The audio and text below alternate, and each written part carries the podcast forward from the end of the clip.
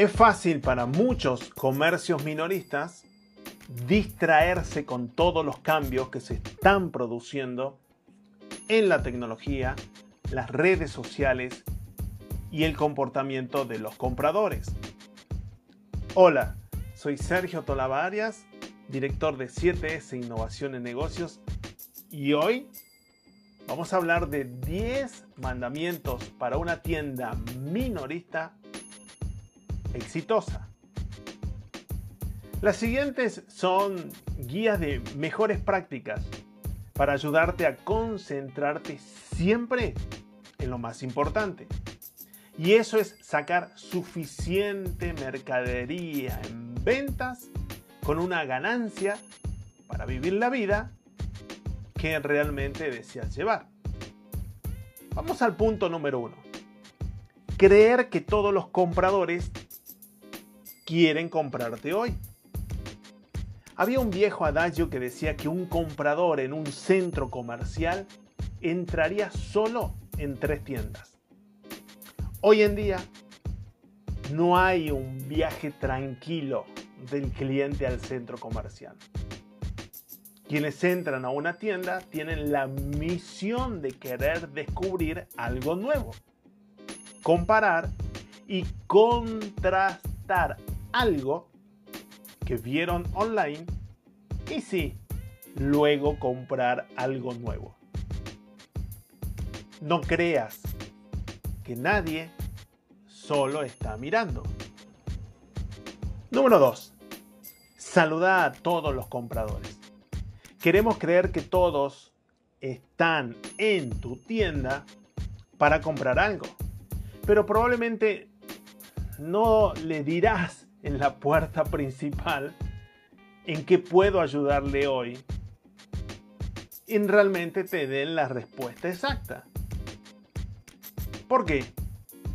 Porque todos están recibiendo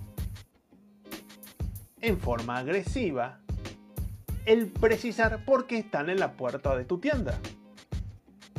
Quizás no quieran decírtelo, quizás no lo sepan, Tal vez simplemente fueron superados por tu gran vidriera. En su lugar, debes darles a tus clientes un saludo de bienvenida y un gran espacio para mirar, ajustar su necesidad y observar las diferentes opciones de soluciones que tenés para él.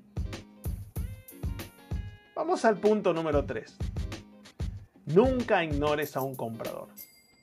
Si bien algunos creen que es mejor dejar a los compradores solos en el piso de ventas, no lo es. Si bien los compradores no quieren que los molesten, tampoco quieren saber que alguien está ahí para ellos. Los quieren presentes. Nos quieren alrededor de ellos para ponernos a su disposición. Tener entonces un sistema de acercamiento al cliente con una distancia prudente y una convivencia en esos minutos muy humana puede brindarte una estructura sobre cómo involucrar al comprador de una manera realmente nueva. Vamos al punto número 4. Y espero que estés anotando, ¿no? Cuaderno, lapicera o compu y un punto doc allí apuntando esto para trabajar inmediatamente en tu tienda comercial. Vamos al punto 4. Nunca hagas que un comprador te espere. No puedes levantar la mano y encontrarte a vos o a tus vendedores atendiendo el teléfono no pueden levantar la mirada y no encontrar a alguien del otro lado que cruce la mirada, les preste atención y les indique que ahí están para ellos. Ya los invitaste a, tu tienda con tanto esfuerzo, con tus vidrieras físicas o tus vidrieras digitales, y acá ya es el momento de estar a orden de ellos. Número 5. Presenta primero la mejor opción, no la más barata.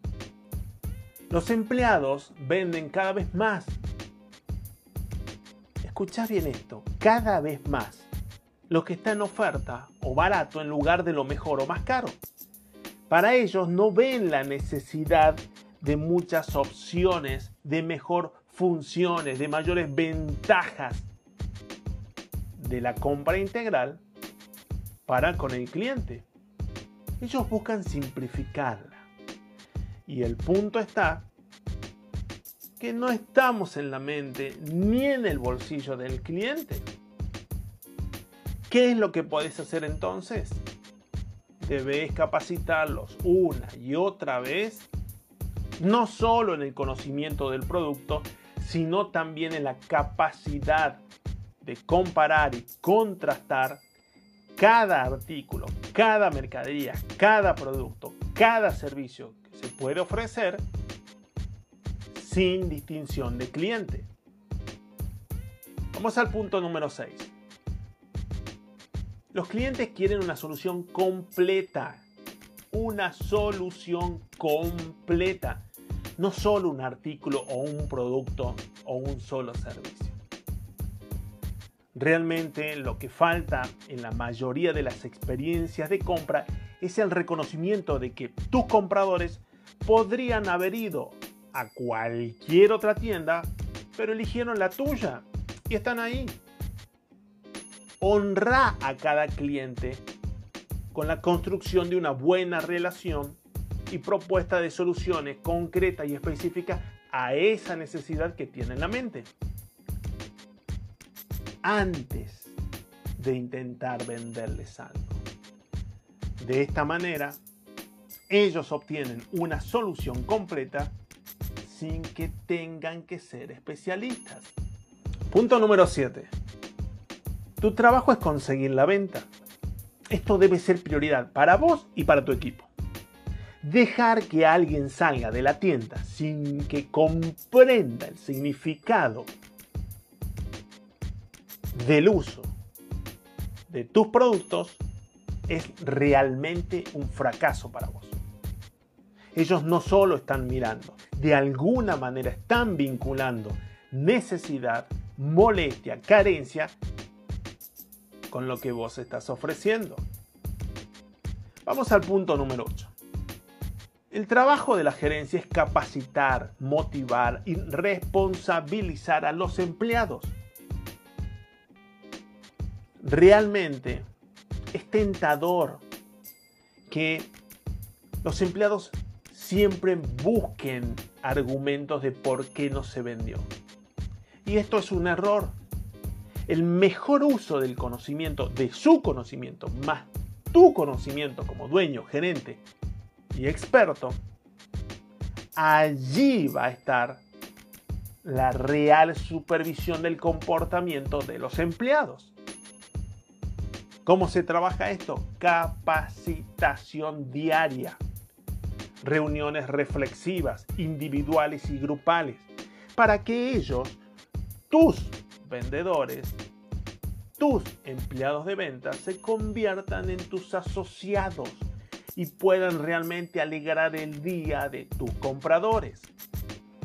Vamos al 9. Importantísimo. El valor de un empleado se determina por su número promedio de artículos vendidos por cliente. Este KPI a menudo se pasa por alto, se obvia, pero realmente muestra la capacidad de tu personal de venta para complementar una venta. Si bien es difícil llegar a dos artículos por venta consistentes en una sola operación con un cliente, realmente si el vendedor se conforma con 1 o 1,2, se está conformando con migajas, cuando probablemente podría tener todo el banquete.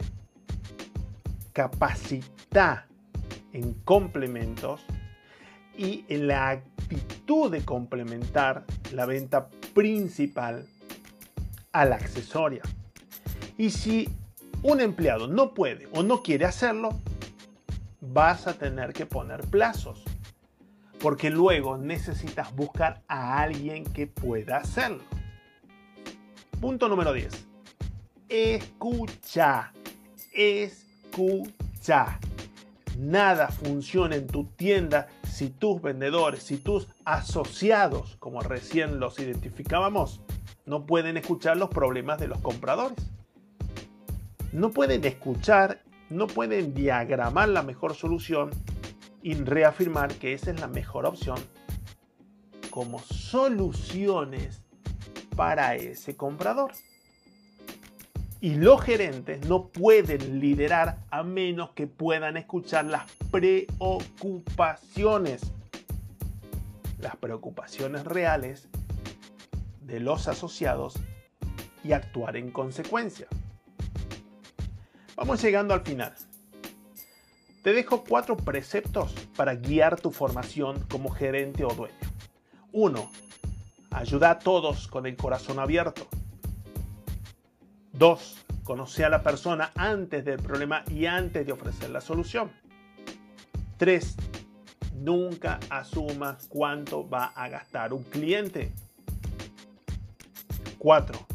Ayuda al cliente a decir que hoy, hoy es el día para resolver su regalo, reemplazo o deseo de algo nuevo. El comercio minorista está siendo cada vez más diferente. Tiene una influencia enorme de los aportes digitales de la tecnología. Pero cada vez también va a tener que ser más humano. Porque se está transformando en compras en cualquier lugar, en cualquier momento, en cualquier dispositivo y en cualquier tienda. Si se pierde estos fundamentos de las mejores prácticas, estarás destinado a quedarte en el infierno del comercio minorista, donde viven las ventas constantes, la alta rotación de empleados y una mayor competencia. Podés ser brillante en estos mandamientos ejecutarlos con cada interacción y asegurar de hablar sobre ellos en cada reunión de equipo de ventas. Bueno, si te gustó este episodio, compartilo en redes sociales.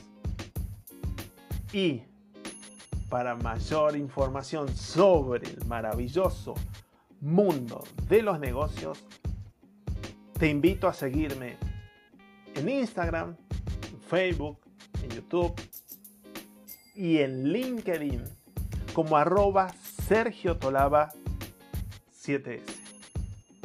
Mi página web, sergiotolaba.com, te invito a que la conozcas, vas a ver un montón de cosas que tienen que ver con artículos, videos, audios de esto. El marketing, las ventas y la convivencia con los clientes. Hasta nuestro próximo encuentro.